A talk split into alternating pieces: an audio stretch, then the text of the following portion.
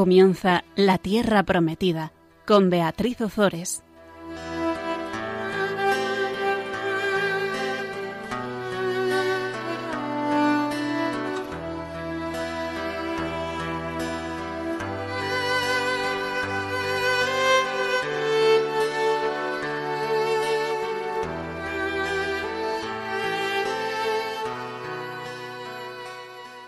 Buenas tardes, queridos oyentes de Radio María. Estamos con vosotros un miércoles más compartiendo la palabra de Dios. Buenas tardes, Gonzalo. Buenas tardes. Tenemos con nosotros a Gonzalo Fernández de Mesa, que un día más, bueno, nos acompaña pues para para, para, ayudarnos a, hacer este, este programa, que sin él no sería posible. Así que te lo agradecemos mucho, Gonzalo. Bueno, vamos, si te parece, a comenzar rezando y después ya nos metemos de lleno en, en el libro de Samuel que estaba resultando apasionante. Sí. Proclama mi alma la grandeza del Señor, se alegra mi espíritu en Dios mi Salvador, porque ha mirado la humillación de su esclava. Desde ahora me felicitarán todas las generaciones, porque el poderoso ha hecho obras grandes por mí. Su nombre es santo y su misericordia llega a sus fieles de generación en generación. Él hace proezas con su brazo, dispersa a los soberbios de corazón, derriba del trono a los poderosos y enaltece a los humildes. A los hambrientos los colma de bienes y a los ricos los despide vacíos. Auxilia a Israel su siervo, acordándose de la misericordia, como lo había prometido a nuestros padres, en favor de Abraham y su descendencia por siempre. Bueno, pues estábamos hablando en el último programa del profeta Samuel. Comenzábamos con el primer libro de Samuel y decíamos que era un momento muy importante, una época muy importante la que cuenta el primer y el segundo libro de Samuel en la época de Israel, porque eh, se pasaba de un liderazgo ocasional que Dios iba suscitando en los jueces a una eh, monarquía ya asentada y hereditaria según los pueblos vecinos. Samuel va a ser el último eh, juez de esta época de los jueces y va a un ungir a Saúl como rey y después ungirá al rey David. Por lo tanto, estamos en un momento decisivo en la época de Israel. Y estábamos hablando de Ana. Ana eh, va a ser la, la madre de Samuel. Eh, ella era estéril y ella lo que hacía, como veíamos en el programa pasado, era poner toda su eh, confianza en el Señor. Ella rezaba, ella ayunaba, ella lloraba y ella le pedía al Señor día y noche que le diese un hijo. Y antes siquiera que el Señor se lo hubiera dado, ya le hizo un voto al Señor consagrando ese hijo que ella sabía que Dios le iba a dar, pues consagrándoselo al mismísimo Dios eh, como agradecimiento.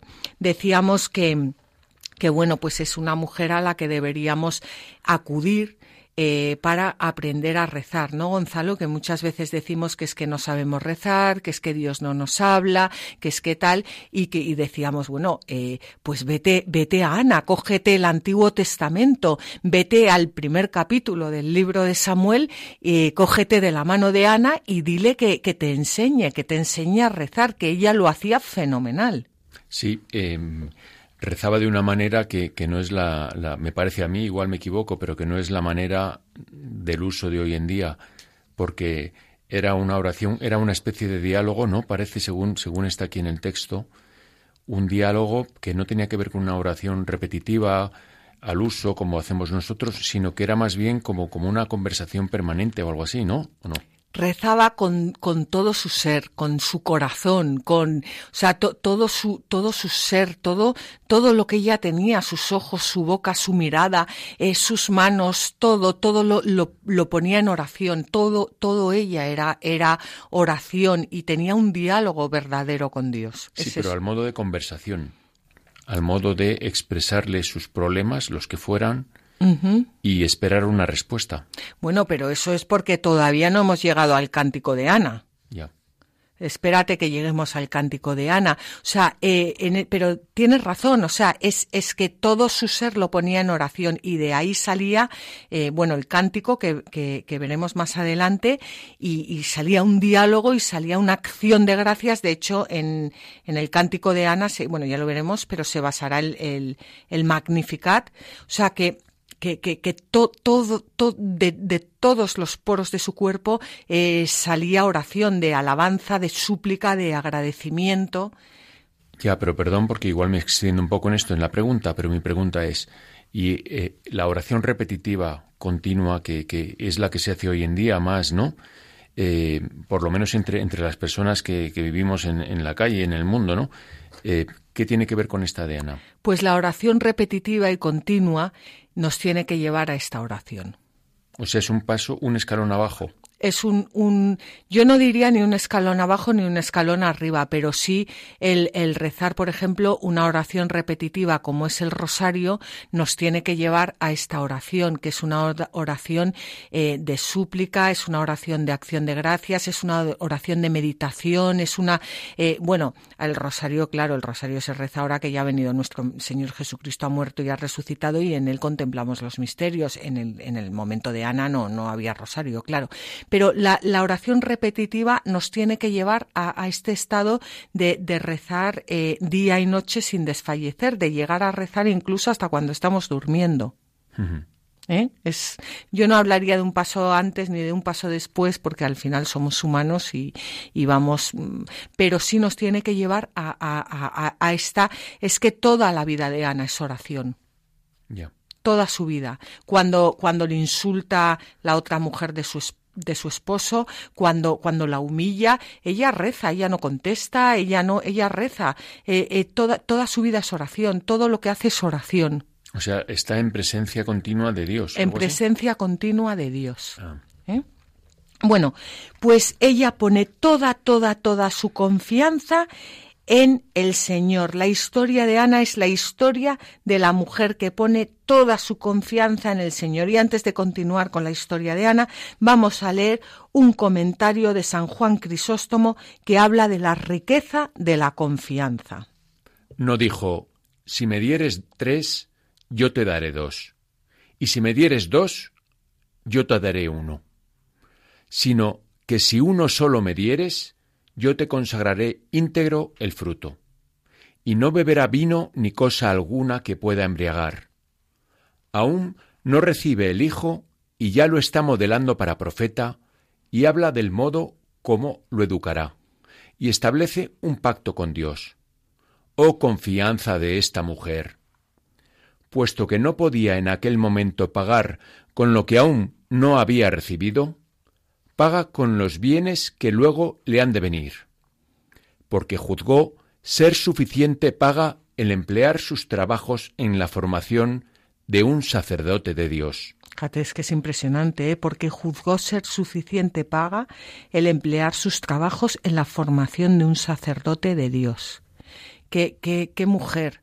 O sea, le pedía un hijo a Dios porque no, no estaba pidiendo algo para, para ella egoístamente, estaba pidiendo un hijo, un hijo para dar gloria a Dios, o sea, estaba pidiendo que, que, que ella como mujer llevar su maternidad a la plenitud, tener un, que, que su, no, no sé, y, ya se lo ofrece a Dios. Es que me parece eh, precioso. ¿Cuántas veces nosotros pedimos cosas para nosotros, para mí y para mí y para mí? Y, y si, y si me toca la lotería y me tocan 20.000 euros, pues a lo mejor te doy 20 céntimos. Si me siento generosa y los pongo en la cestita de, bueno, esto es un ejemplo tonto, ¿no? Pero quiero decir que pedimos, pedimos y pedimos, pero, pero, pero que nos falta muchas veces un corazón eh, generoso y a Dios nadie le gana en generosidad. Sí, aquí me surge en, este, en, en, esta, en esta parte de, de la exposición una duda y es eh, la oración de Ana, o sea, lo que pide es un trueque, es decir, si tú me concedes yo te doy o directamente ella tiene la certeza de que se lo va a conceder y simplemente se lo está ofreciendo. Ella tiene la certeza de que se lo va a conceder porque es una mujer que confiaba plenamente, o sea, se le ve que es una mujer total de oración, en diálogo con Dios, que conocía a Dios.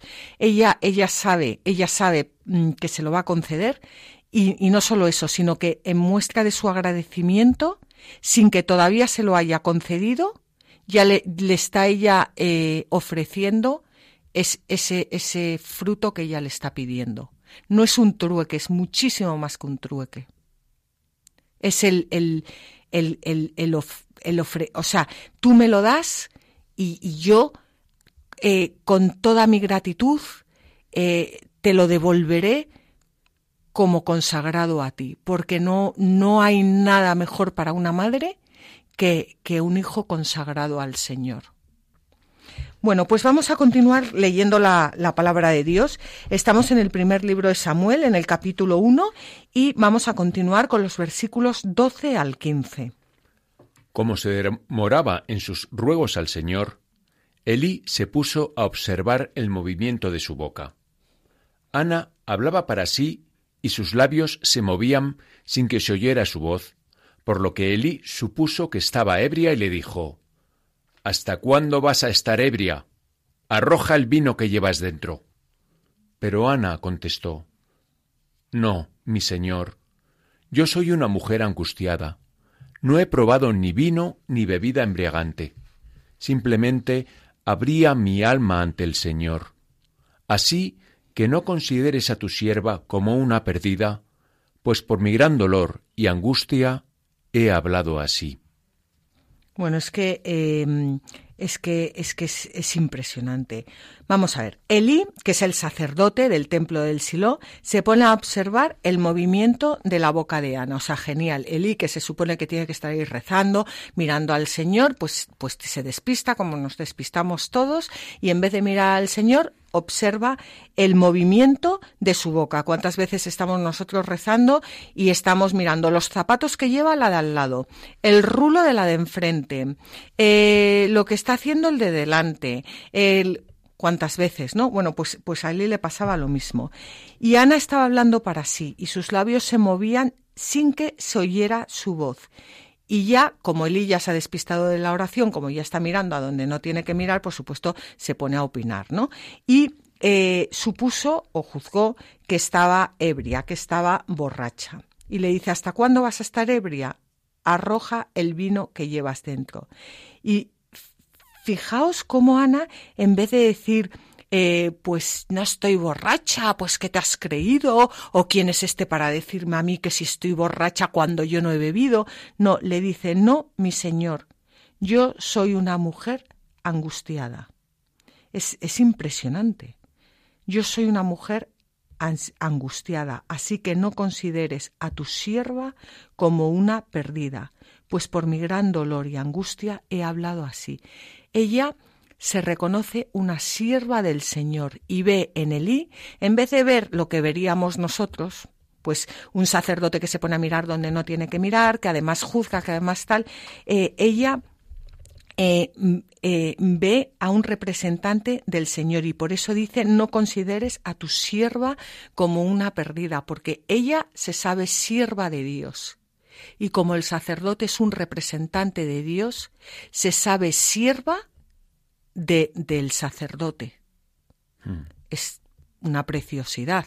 Sí, y luego el sacerdote lo que estaba viendo en ese momento es a, a, a, alguien, a una persona, rezar con su cuerpo, porque él no estaba dentro de su mente. Evidentemente, él, él no conocía que estaba ella pensando. De hecho, está equivocado porque estaba pensando que estaba ebria.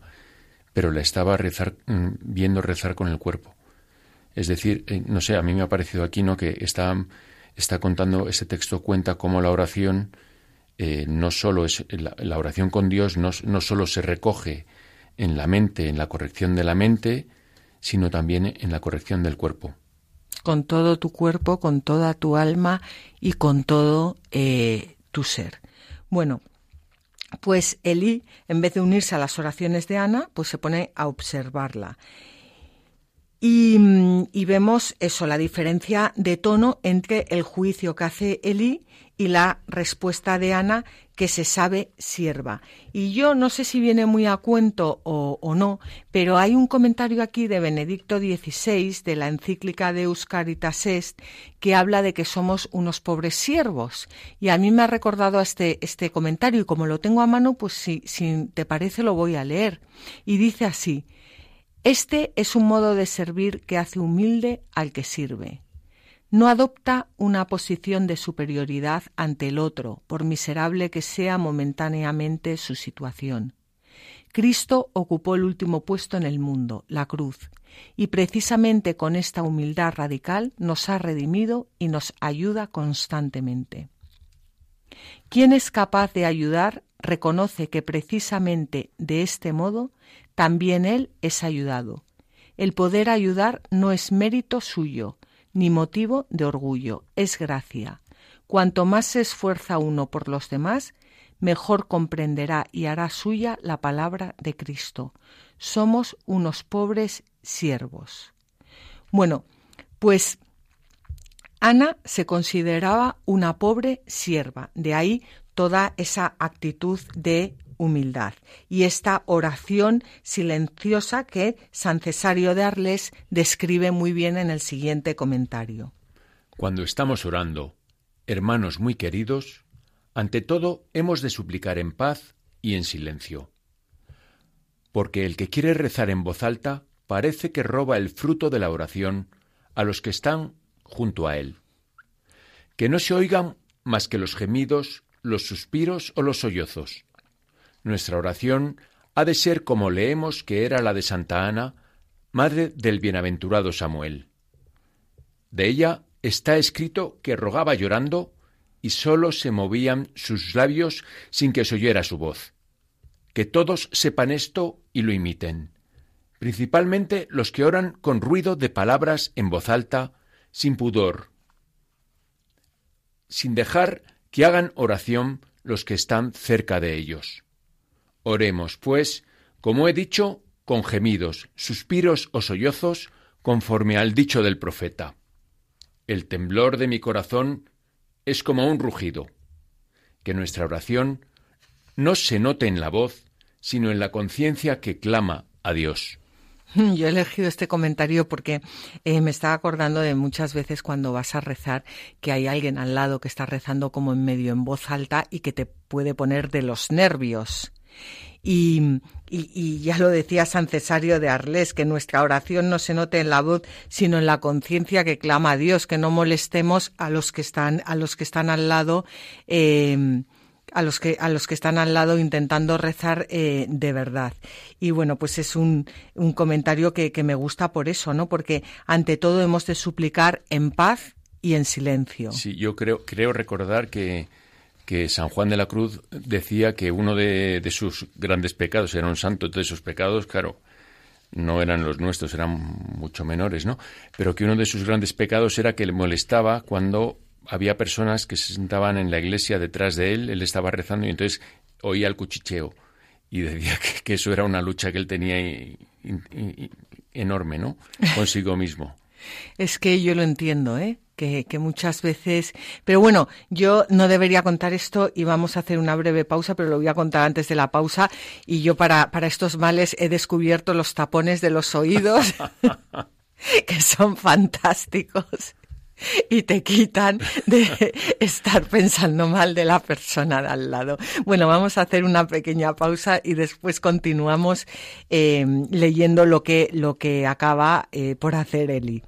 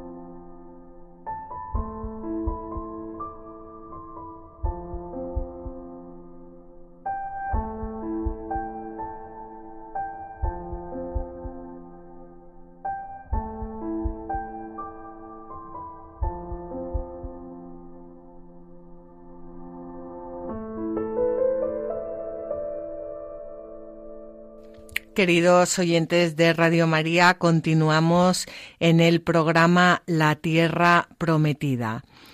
Estábamos hablando de, eh, de, Ana, la mujer de, perdón, la madre de Samuel, y de Elí, el sacerdote del templo de Silo. Elí veía cómo rezaba Ana, la veía rezar tan ensimismada que pensó que estaba eh, borracha. Y así se lo hace saber a Ana, pero Ana, que era, bueno, en fin, que todos podíamos imitarla, o por lo menos yo la primera, pues le responde que no, que no está borracha, que es una mujer que está angustiada, que tiene un gran dolor y que por eso está rezando de esa forma. Y bueno, pues Elilla, después de un ratito, finalmente se da cuenta de a quién tiene delante y vamos a ver eh, lo que le responde. Vamos a leer los versículos 17 al 20 del capítulo 1 del primer libro de Samuel. Elí le respondió, Vete en paz que el Dios de Israel te conceda lo que le has pedido. Y dijo ella, que tu sierva encuentre gracia a tus ojos. Entonces se marchó la mujer, comió y su rostro ya no volvió a ser el mismo. Pues aquí yo, yo esto, Gonzalo, le he dado muchas vueltas porque, eh, vamos a ver, Ana, que ya lo habíamos comentado antes, mm, eh, que tiene toda, toda su mirada y todo su ser y todo su todo puesto en el Señor, ve a Elí como un representante de Dios. No le, no dice eh, eh, ese se distrae en la oración y está mirando como rezo, o no dice ese es un, como muchas veces nos permitimos nosotros el lujo de hablar de los sacerdotes, incluso de criticar a los sacerdotes. Ella mm, ve realmente lo que es el sacerdote. El sacerdote es un representante de Dios. No somos dignos para para hablar mal de ningún sacerdote, no somos dignos de criticar a ningún sacerdote. Eh, ¿Cuánto daño le tiene que hacer a nuestro Señor Jesucristo que hablemos mal de los sacerdotes? Porque al final estamos hablando mal de Él. Yo estoy segura que si viéramos la cara de la, de la Virgen, si pudiéramos ver a la Virgen cada vez que hablamos mal de un sacerdote o cada vez que criticamos a un sacerdote, nos moriríamos de pena, porque yo creo que cada vez que hablamos de un sacerdote mal, llora. Mm, seguro. Porque no solo estamos hablando mal de uno de sus hijos, sino de un hijo muy querido, de un sacerdote, de una persona totalmente consagrada a Dios. Y hoy en día nos permitimos el lujo de, de, de, de hablar mal de ellos, de ponerles verdes, de, mm, decir si lo que hacen está bien, si lo que hacen está mal. Em, hemos llegado a un punto en el que hablamos sin ningún pudor Sí, sí. Los, eh, los sacerdotes son, son personas que han decidido subirse a la cruz y que, y que se podrían bajar voluntariamente. Los sacerdotes que vemos los domingos y ahí están subidos a la cruz y no se bajan. O sea, solo por eso. Sí, y, y, y solo por eso y, por, y, porque, y porque son otros Cristos en la tierra. O sea, es que. Eh, y, y fíjate que, le dice, habíamos hablado antes de, que Ana eh, se sabe sierva de, de Dios y porque ve al sacerdote como un representante de Dios, se sabe sierva del sacerdote. ¿Te imaginas que todos nosotros nos supiéramos siervos de los sacerdotes? Pues nos iría mucho mejor en la iglesia a todos. Bueno, pues Ana le dice que tu sierva encuentre gracia a tus ojos porque el sacerdote Elí le acaba de bendecir, le ha dicho, vete en paz, que el Dios de Israel te conceda lo que le has pedido. Y ella sabe que se vete en paz y que el Dios de Israel le te conceda lo que le has pedido, sabe que Dios se lo va a conceder porque el sacerdote le ha dado su bendición. El mismísimo Dios a través del sacerdote le ha dado su bendición y lo sabe también porque es una que es una mujer de Dios que dice la Biblia que se marchó la mujer comió y su rostro ya no volvió a ser el mismo. No volvió a ser el mismo porque se alimentó de esa bendición del Señor. ¿No te parece impresionante? Sí, sí, sí, impresionante. Impresionante. Y fíjate, hay una oración aquí de San Juan Crisóstomo que yo quiero leerla, es muy cortita, eh, perdón, una oración, no, un comentario, eh, en el que habla de honrar al sacerdote. El que honra al sacerdote también honrará a Dios. Mas el que ha aprendido a despreciar al sacerdote, ha emprendido el camino de injuriar, más tarde o más temprano, a Dios. Claro, es que hablamos antes del ayuno. Eh, también podíamos ayudar, ayunar muchas veces de, emitir juicios de los sacerdotes. Sí, sí. Antes hablábamos de, con, el Caná hablábamos de la jerarquía del matrimonio. Y aquí volvemos quizá a la jerarquía. A, pues, pues hay líneas que, que bajo ningún concepto se deben pasar. Por supuesto y esta desde luego es una de ellas. Y que yo creo que todos deberíamos hacer una eh, reflexión y igual que, que, no nos gusta que hablen mal de nuestros hijos o igual que no nos gusta mal que hablen mal no nos gusta que hablen mal de nuestros maridos o de nuestras mujeres pues todavía muchísimo menos de, de un sacerdote porque cada vez que decimos algo de un sacerdote estamos hablando del mismísimo Jesucristo. No es un punto de, de meditación. Bueno Continuamos con Ana, versículos 19 al 20 del capítulo 1 del primer libro de Samuel. Se levantaron muy temprano, se postraron ante el Señor y regresaron a su casa en Ramá. El Caná conoció a su mujer Ana, el Señor se acordó de ella, y al cabo del tiempo Ana concibió y dio a luz un hijo al que puso por nombre Samuel, pues dijo, Lo he pedido al Señor. Bueno, pues finalmente Ana da a luz a un hijo y dice aquí que eh, primero se levantaron, se postraron ante el Señor y regresaron a su casa, a Ramá. El Caná conoció a su mujer Ana. No dice el Caná tuvo relaciones sexuales con su mujer Ana, el Caná se acostó con su mujer, el Caná no, dice el Caná conoció a su mujer Ana.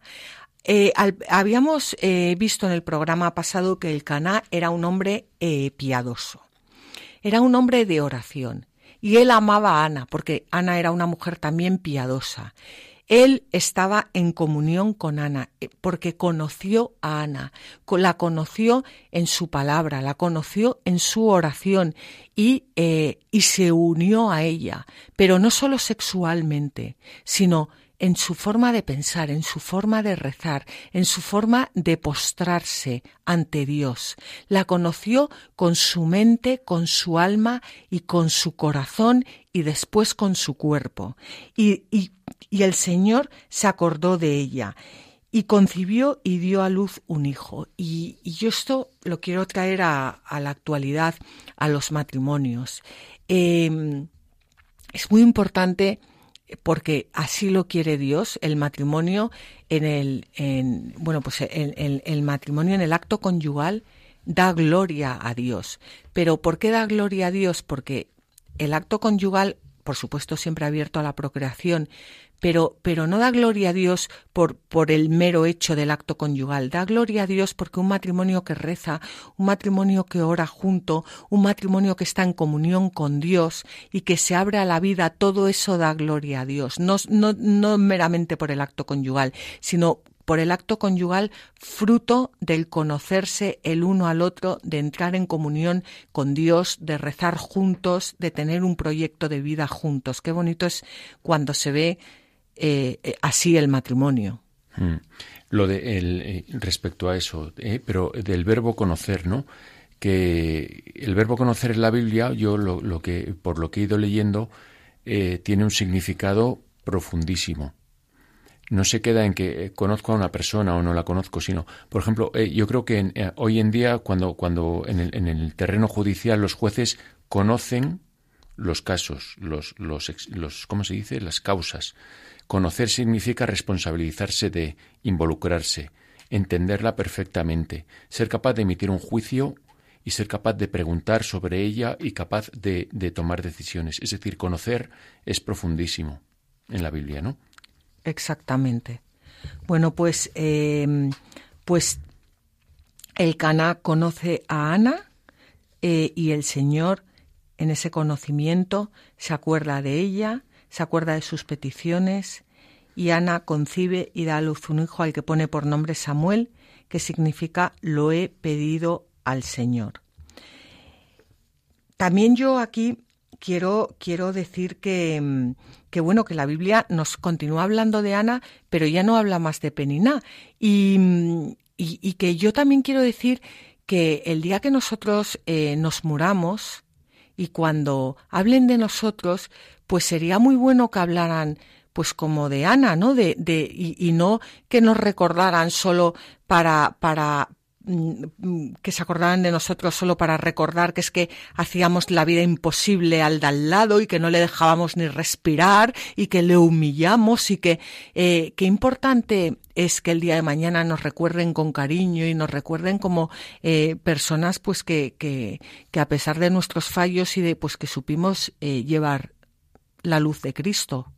Yo me voy a ir a nos conozcan en vez de nos recuerden, lo voy a sustituir por nos conozcan. Nos conozcan. Quiero decir que aunque no se ni siquiera sepan que existimos, que estamos en su línea, pero que hayan recibido de nosotros, que, que hayan sido regados por nuestras acciones, ¿no? Y por nuestra oración, exactamente, sí. Bueno, pues vamos a leer ahora un comentario de Orígenes. Aquí venimos con Orígenes. Los que me conocéis ya sabéis que yo estoy enamorada de, de Orígenes, que es, es mi, mi, amor platónico y que mm, cuando me muera eh, me quiero sentar ahí a su lado en el cielo y, y comentar todos estos textos porque me encanta Orígenes. Eh, un comentario que hace. Eh, de, de, bueno, pues de esto que estamos leyendo. ¿Para qué es necesario enumerar aquí a todos los que orando como es debido consiguieron de Dios los mayores beneficios? ¿Cuántos favores podría contar cada uno de nosotros si recordando con gratitud los beneficios recibidos, quisiéramos hacer con ellos una alabanza a Dios? Almas que han permanecido largo tiempo sin descendencia afectadas de esterilidad en lo más noble de su ser y con síntomas de muerte en su alma, una vez fecundadas por el Espíritu Santo en la oración asidua, concibieron pensamientos saludables y llenos del conocimiento de la verdad.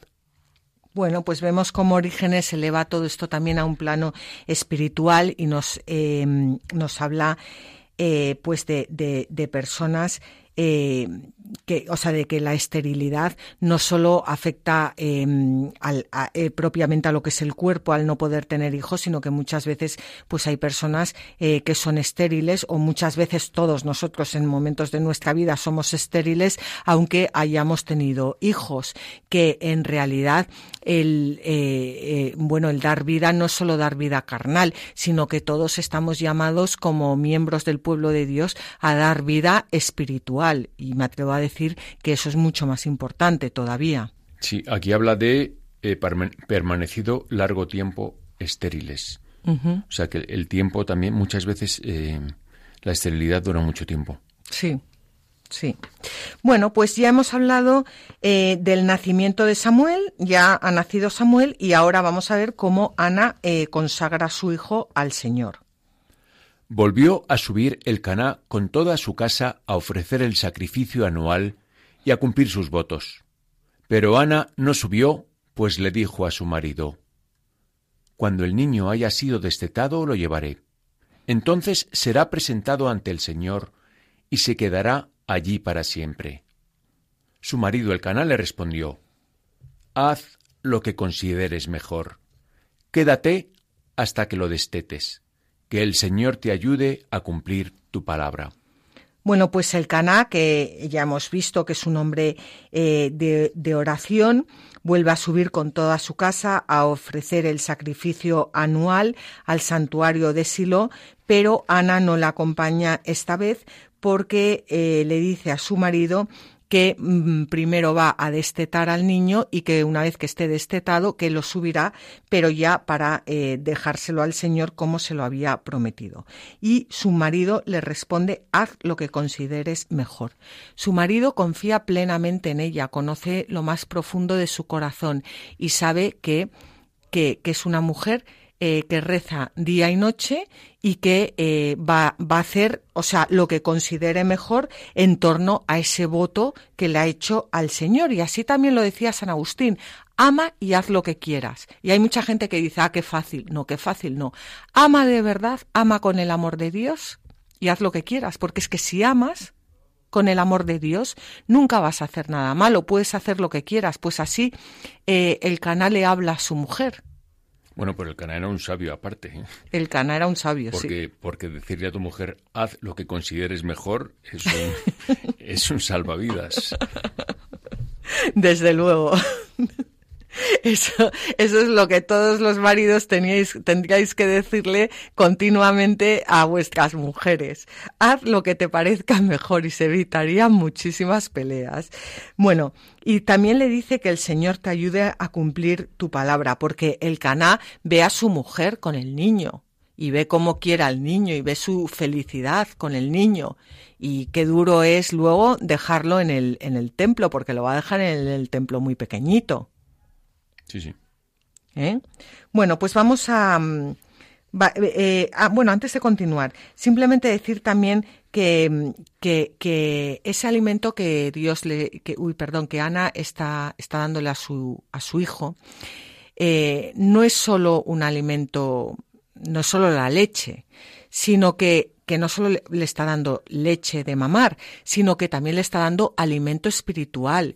Samuel está eh, mamando pues el, el, amor de Ana hacia Dios, eh, la santidad de Ana, eh, o sea, son muchas más cosas. Por eso cuando el niño llega al templo, aunque va a ser muy pequeñito, ese niño ya va preparado para poder vivir en el templo junto al sacerdote Elí. Y que eso también es importante. Y vamos a continuar con los versículos 23 al 28. Así pues, se quedó la mujer y amamantó a su hijo hasta que lo destetó. Entonces subió con él, llevando consigo un novillo de tres años, un efla de, de, flor de harina y un odre de vino, y entró con él en la casa del Señor en Silo. El niño era todavía muy pequeño. Cuando inmolaron el novillo y presentaron al muchacho ante Elí, Ana le dijo, Perdona, Señor, por tu vida, Señor. Yo soy aquella mujer que estuvo aquí en tu presencia implorando al Señor. Por este niño rogué y el Señor me ha concedido lo que le pedí. Ahora yo se lo devuelvo al Señor para que durante toda su vida esté entregado al Señor. Y adoraron allí al Señor. Bueno, pues ahora, ahora sí. Ahora ya Elí ya ha comprendido y ahora Elí eh, no, no se distrae mirando cómo reza la otra, ni ahora sí, ahora ha comprendido y ahora adora allí al Señor junto a Ana. Por supuesto, la misión de Samuel en la tierra va a ser tan excepcional como lo fue eh, su, su nacimiento y Ana lo presenta en el santuario para que durante toda su vida esté entregado al Señor. Qué duro debió de ser para ella, niño pequeño, recién destetado, dejarlo en el templo con el sacerdote Elí. Sí, sí. Muy rezada tenía que estar, desde luego. Muy rezada tenía que estar. Por eso le había dicho su marido que el Señor te ayude a cumplir tu palabra. Porque claro, una cosa es hacer un voto y otra cosa muy distinta después es cumplirlo. Y era su hijo único. Y era en ese momento su hijo único, porque después veremos que va a tener cinco hijos más, pero en ese momento era su hijo único. Y, y, bueno, podía no haber tenido ya más hijos. O sea, estaba cumpliendo un compromiso eh, muy duro. Claro, como por ejemplo eh, el compromiso que hacemos hoy en día cuando nos casamos. Uh -huh. O, o, o, incluso cuando tenemos hijos, no hacemos un compromiso, pero, pero digo verbalmente de cuidarle para toda la vida, pero, pero, pero sí tenemos ese compromiso. Eh, bueno, en el caso de casarse es una alianza. Claro. Que es más que un compromiso, ¿no? Bueno, es un compromiso eh, en Dios. Hmm. Pero es, es como es una como una especie de fusión donde ya no distingues una parte de la otra, sino que sí. Una sí. alianza, ¿no? Es algo así. Un sí, compromiso. un compromiso para toda la vida en Dios. Mientras que un acuerdo pues se puede romper. Claro, pero es que Ana tampoco hace un acuerdo. Hace una alianza. Hace una alianza, exactamente. Y, y dice San Jerónimo, San Jerónimo nos pregunta y os pregunta a cada una de las personas que estáis escuchando, ¿admiras la felicidad de esta mujer? Dice San Jerónimo, responde, pues imita su fe. Y aquí vamos a hacer otra pequeña pausa.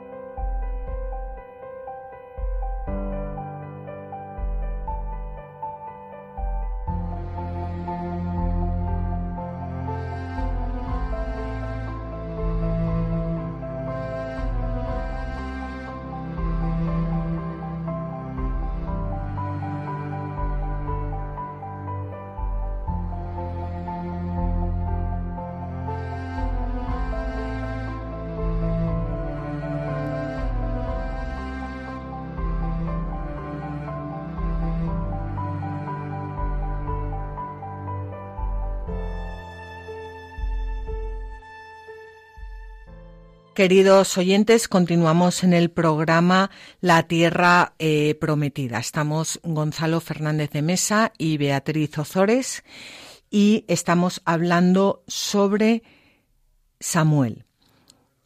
Ana acaba de dejar a Samuel en el templo. Ana acaba de entregar a Samuel al Señor en el templo como se lo había prometido. Acaba de cumplir su voto y vamos a escuchar el cántico de Ana. El cántico de Ana es el fruto de adorar al Señor. Decíamos que Elí, el sacerdote, y Ana adoraron allí al Señor. Bueno, pues de ese, ese fruto de esa adoración eh, sale este cántico de Ana. Y yo os invito a que meditéis cuando adoráis al Señor o cuando adoramos al Señor, cuál es el cántico que sale de nuestra alma. A ver si es parecido al de Ana. Y dice así. Entonces Ana recitó esta oración. Mi corazón exulta en el Señor, mi frente se enaltece en el Señor, mi boca se ríe de mis enemigos pues me gozo con tu salvación. Fijaos que lo voy a ir comentando eh, poquito, pero mi corazón exulta, mi frente se enaltece, mi boca se ríe de mis enemigos, pues mi gozo, me gozo con tu salvación. ¿Qué fe tenía esta persona cómo exulta su corazón, cómo se enaltece su frente en el Señor y cómo se ríe de sus enemigos porque sabe que con el Señor a su lado todo lo puede. No hay santo como el Señor, ni hay otro fuera de ti, ni roca como nuestro Dios. ¿Quién como Dios? diría el arcángel San Miguel. No multipliquéis discursos altaneros, apártese de vuestra boca la insolencia, pues el Señor es Dios de los saberes y Él es quien pesa las acciones. Así nos dice Ana, dejad la palabrería y volved vuestros corazones, vuestras miradas y todo vuestro ser al Señor. Se ha quebrado el arco de los héroes, y los débiles se han ceñido de vigor. Los hartos se alquilan por pan, y los hambrientos han cesado en sus fatigas. La estéril da a luz siete hijos, y la que tiene muchos se marchita. Fijaos, nada puede el hombre por sus fuerzas, sino cuando pone toda su confianza en el Señor. El Señor da muerte y vida, hace bajar al Seol y de allí los hace retornar. El Señor da la pobreza y la riqueza, Él humilla y enaltece, levanta del polvo al indigente, del estiércol levanta al pobre, para sentarlo con los príncipes y hacer que herede un trono de gloria. Bueno, eh, esto solo puede salir de, del corazón de una persona que reza y que conoce profundamente al Señor. Del Señor son los pilares de la tierra y sobre ellos se ha firmado el orbe. Él guarda los pies de sus fieles mientras los impíos se anegan en las tinieblas, pues por sus solas fuerzas no se mantiene el hombre. Es impresionante ¿eh? cuántas veces queremos nosotros hacer cosas por nuestras propias fuerzas, pues si no recurrimos al Señor no hay nada que hacer. Y acaba así el cántico de Ana. El Señor desbarata sus rivales. Sobre ellos retumba el trueno en los cielos. El Señor juzga los confines de la tierra. Él da fortaleza y exalta el vigor de su ungido. Es decir, del Señor es la victoria. Fijaos que el, el, Magnificat se inspira en este canto señalando que en la plenitud de los tiempos la intervención divina será definitiva. ¿No te parece un cántico precioso? Sí, me parece que tiene muy claro quién es el Señor. sí, pero yo te voy a decir una cosa, Gonzalo, y es que una persona, un, mujer, un hombre o una mujer, solo puede, eh, solo puede realizar este cántico cuando ha pasado por lo que ha pasado Ana. Si no hay sufrimiento, si no hay humillación, si no hay oración, si no hay lágrimas, no se puede llegar a este cántico. Sí, es una especie de... hay que pasar por una maduración. Exacto, que es como eh, cuando comentábamos cuando el, el, el, pueblo de Israel eh, pasa el, el, Mar Rojo y, y, veíamos eh, también un, un cántico de, de, victoria y decíamos, sí, pero el cántico de victoria es después de haber pasado el Mar Rojo. Hmm. Pues aquí igual, ¿Cuántas veces nos va preparando el Señor si le dejamos a través del sufrimiento, a través de la cruz, para que en nuestras vidas podamos llegar a cantar este cántico? Sí, respecto al Mar Rojo, cántico porque han llegado al otro lado del, Mar Rojo y, y, resulta que están durante 40 años dando vueltas por el desierto, pero vamos, que se mueven 100 metros, están 40 años en el mismo sitio prácticamente y no saben cómo, cómo seguir adelante, ¿no? Entonces, no, estaba pensando en la, en, la madurez esa que decimos, ¿no? Que es como que, que alcanzas un hito, pero, pero desde luego no has llegado a la lucha final, ¿no? Desde luego, pues así es el hombre, que, que nos cuesta, nos, nos cuesta mucho. Bueno, pues ya eh, Ana eh, alaba al Señor, Ana adora al Señor, Ana se postra ante el Señor y ahora vuelven a su casa. El Caná volvió a su casa en Ramá y el niño permaneció sirviendo al Señor junto al sacerdote Elí. Bueno, el niño permaneció sirviendo al Señor, dando gloria a Dios. Si yo te preguntara a ti, ¿qué hacía Samuel? Pues servir al Señor. Hmm. ¿Qué hacemos cada uno de nosotros? pues intentar servir al Señor. a veces nos sale más y a veces nos sale menos. Pero, ¿cuál es nuestra misión? Sí, sí, nuestra misión es la misma que la de Samuel, ¿no? Servir al Señor. ¿No? Sí. Bueno, pues ahí estamos. Entonces Samuel se inicia junto al sacerdote Lee en el santuario de Silo, es decir, junto a las instituciones antiguas del tiempo de los jueces, de forma que el paso de ese régimen que habíamos hablado antes de liderazgo ocasional a un estado monárquico no suponga una ruptura o una negación de lo anterior. Lo bonito de la historia de la salvación es que es una historia continua, o sea, no te va no te lleva de repente a un... es, es, o sea, va, va todo continuo. Dios nos va mostrando la acción, su acción en el mundo y nos va mostrando cómo va madurando el hombre. La historia de la salvación en cada uno de nosotros es igual. O sea, Dios se va revelando en nuestras vidas poco a poco, poco a poco, y nos va llevando a la santidad. Y no hace cosas raras. Incluso algunos de los que me estáis escuchando podríais decirme, sí, pues hay personas en las que hace cosas raras porque estaban tan tranquilos en su casa y de repente se van de misioneros a, al Congo. No, no, no, pues esas personas eh, llevaban ese, ese, esa semilla de la misión en sus almas desde su nacimiento y el Señor la fue despertando poco a poco. O sea, el plan de salvación del Señor siempre un plan que va siempre a más, tanto en la historia de la humanidad como en nuestras vidas. Y nunca nos pide cosas raras ni es, siempre el Señor. Ya tú dices que que la esterilidad, que esos tiempos tan largos de esterilidad hasta que ocurre lo que, lo que, lo que le pasó a Ana con, con Samuel, ¿no? Pues eso que le pasa a mucha gente que está en su casa tan tranquila y de repente al cabo de los años eh, florece. Sí, sí, pero lo lleva, lo lleva siempre dentro, porque el Señor además eh, ha pensado en cada uno de nosotros desde la eternidad. Somos las niñas de sus ojos, los niños de sus ojos, y pensó en nosotros en, para el Señor no existe el tiempo, o sea, con, con todos, con, nuestra vocación, porque esa somos nosotros, nosotros somos nuestra vocación y, y somos nuestros dones. Y eso está ahí desde toda la eternidad. Eh, por ejemplo, Santa Teresa de Jesús, pues nosotros recordamos a Santa Teresa de Jesús no porque fuera guapa o porque fuera fea o porque tuviera los ojos verdes o porque tuviera los ojos azules. Recordamos a Santa Teresa de Jesús porque llevó a plenitud su vocación. Lo que recordamos de Santa Teresa de Jesús es su vocación. Lo que recordamos de los santos es su vocación.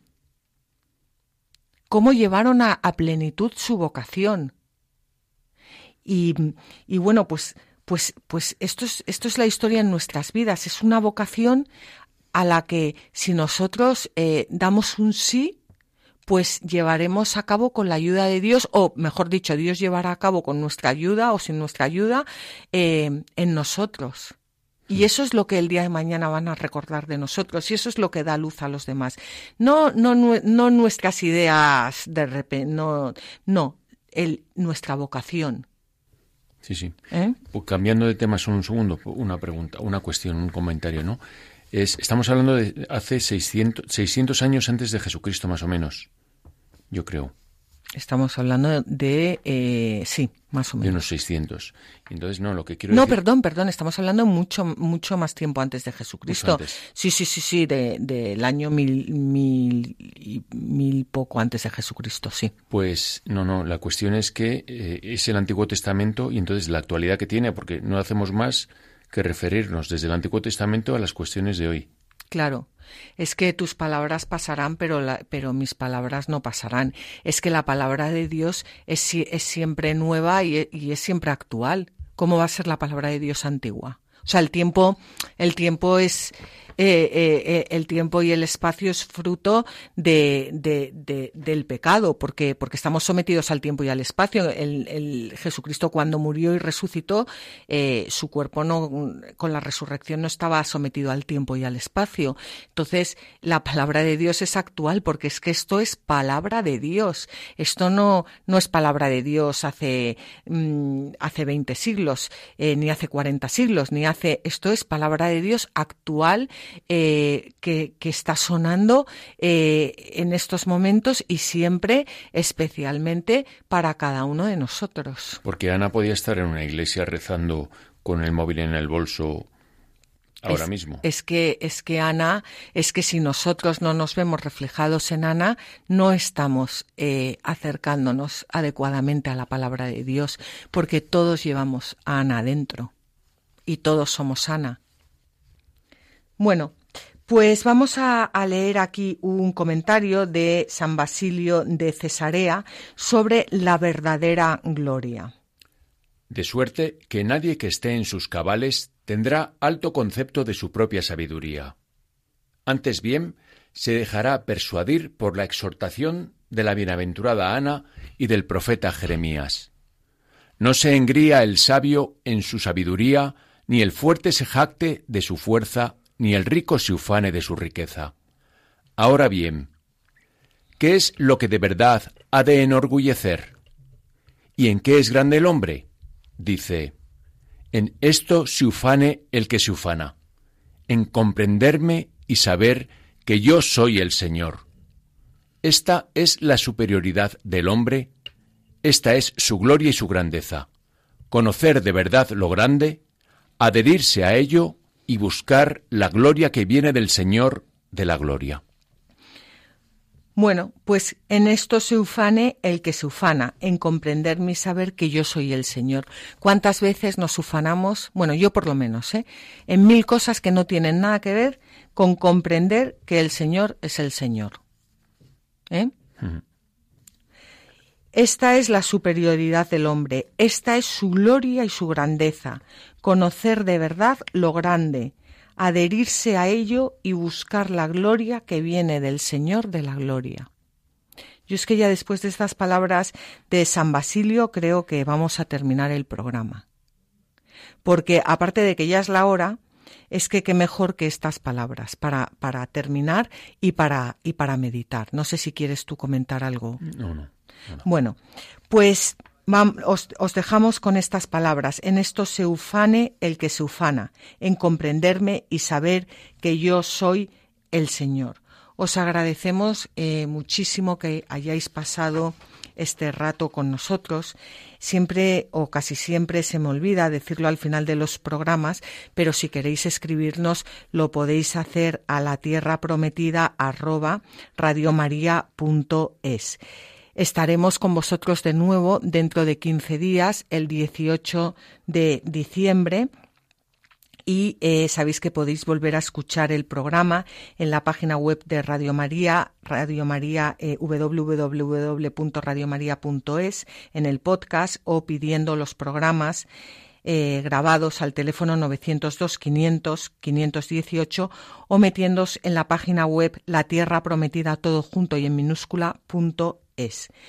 Muchísimas gracias de nuevo y os animamos a que cojáis vuestras Biblias y no dejéis de leerlas, meditarlas y rezarlas, porque en los libros sagrados el Padre que está en los cielos sale amorosamente al encuentro de sus hijos para conversar con ellos.